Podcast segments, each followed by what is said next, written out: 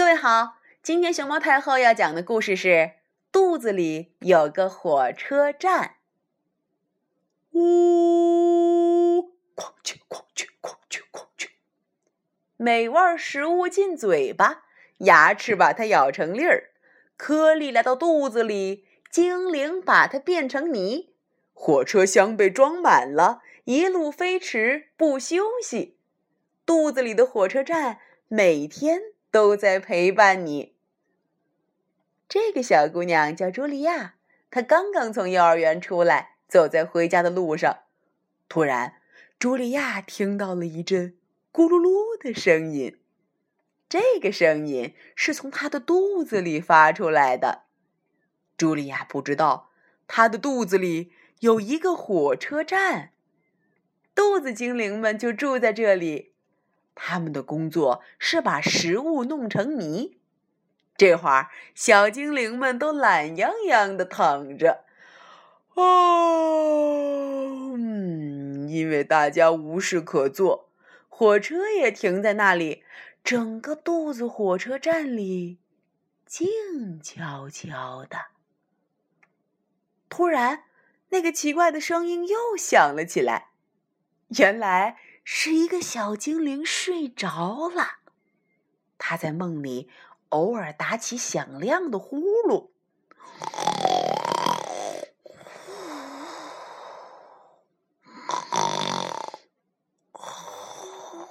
嗯嗯，这就是茱莉亚听到的咕噜噜的声音。茱莉亚终于到家了。一顿美味的午餐正摆在桌子上，他开始狼吞虎咽地吃起来。很快，一大团面条通过食道，咚，掉进了肚子火车站里。小精灵们立刻醒了，从各自的洞穴里爬出来，准备开始工作。他们都是一些非常勤劳的小家伙。可是这次的情况让他们吓了一跳。又粗又长的面条，啪啪啪落下来，把他们给缠住了。哎呦，我的脚，哈，还有我的手，那是面条。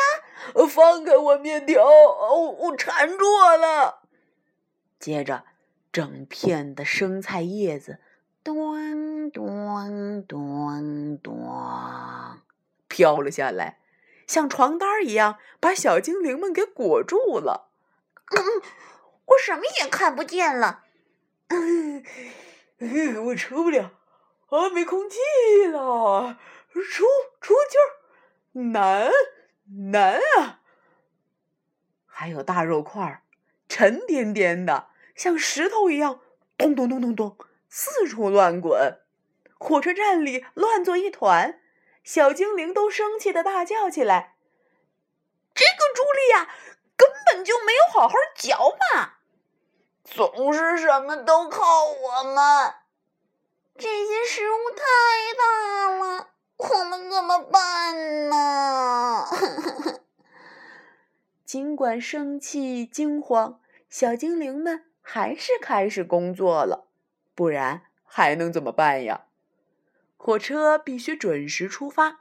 但是要把这么一大堆食物弄碎，要花很多很多时间和力气，因此工作进展的很慢，食物越来越多，堆得像小山一样高了。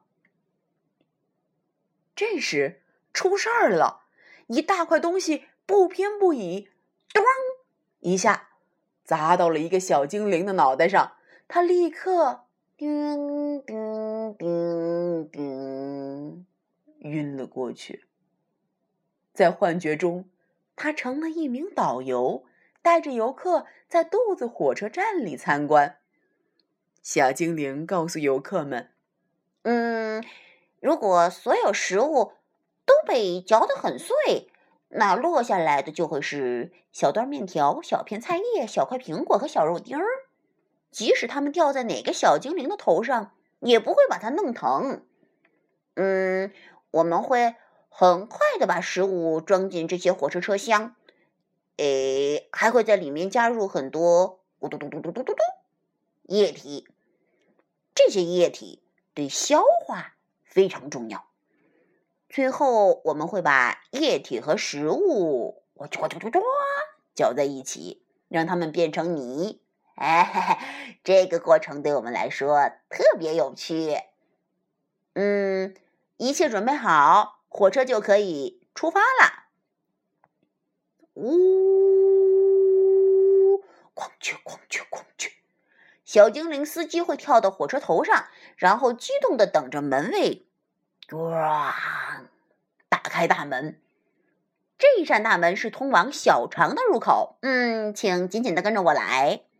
小肠是一条很长、很窄，而且非常昏暗的隧道，里面的弯道还特别多哦。所以，请各位跟着我来参观的朋友要系好安全带啊！隧道的四壁上还有不少的管子，他们会伸进车厢。从里面装的泥中吸取营养，然后再把营养输送到血液里。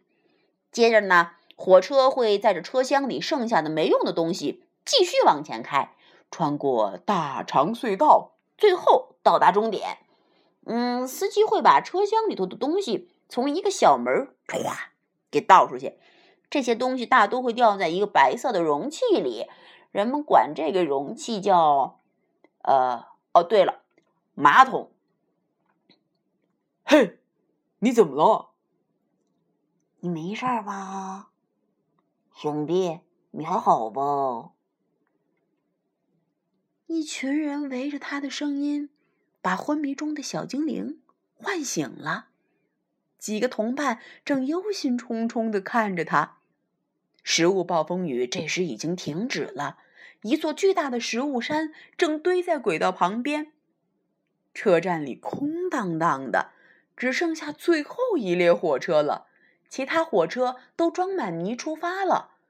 没有了那么多火车，这座食物大山怎么被运走呢？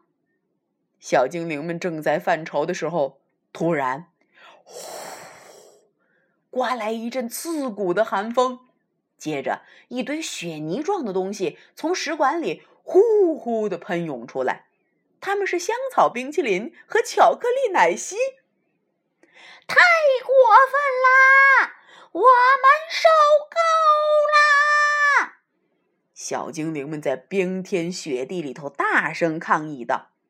火车站里的温度越来越低，最后一列火车被冻在轨道上，动弹不了了。小精灵们开始举行抗议活动，他们大声喊着口号。气呼呼的砸墙，受不了啦！然后使劲跺脚，不要再这样吃啦！小精灵们这一抗议，茱莉亚可惨了，她的肚子开始疼起来了，肚子疼，疼，嗯，茱莉亚生病了。因为她吃的太多太快了，终于在小精灵们快被冻僵的时候，冰雪开始融化了，一阵温暖的雨从天而降。原来茱莉亚正躺在床上喝热水，他的肚子上还放了一个热水袋。过了很长时间。一列列火车才返回了肚子火车站，这个时候，他们已经被卸空了。小精灵们把剩下的食物装进车厢，大山慢慢的消失了。小精灵们现在又可以休息、玩耍和美美的睡觉了。嗯，茱莉亚也感觉好多了。她的肚子不疼了，高兴地翻了许多跟头。肚子火车站里的小精灵们觉得自己刚才好像坐上了过山车，他们已经分不清哪儿是上，哎，哪儿是下了。小朋友，今天你吃东西的时候有没有仔细嚼一嚼呀？有没有？吃很多冰冷的东西到肚子里，一下吃了很多很多，送给肚子里的火车站呢？记住，小精灵，他们可干不了那么多活儿，要照顾好你肚子里的小精灵，管好你的火车站哟。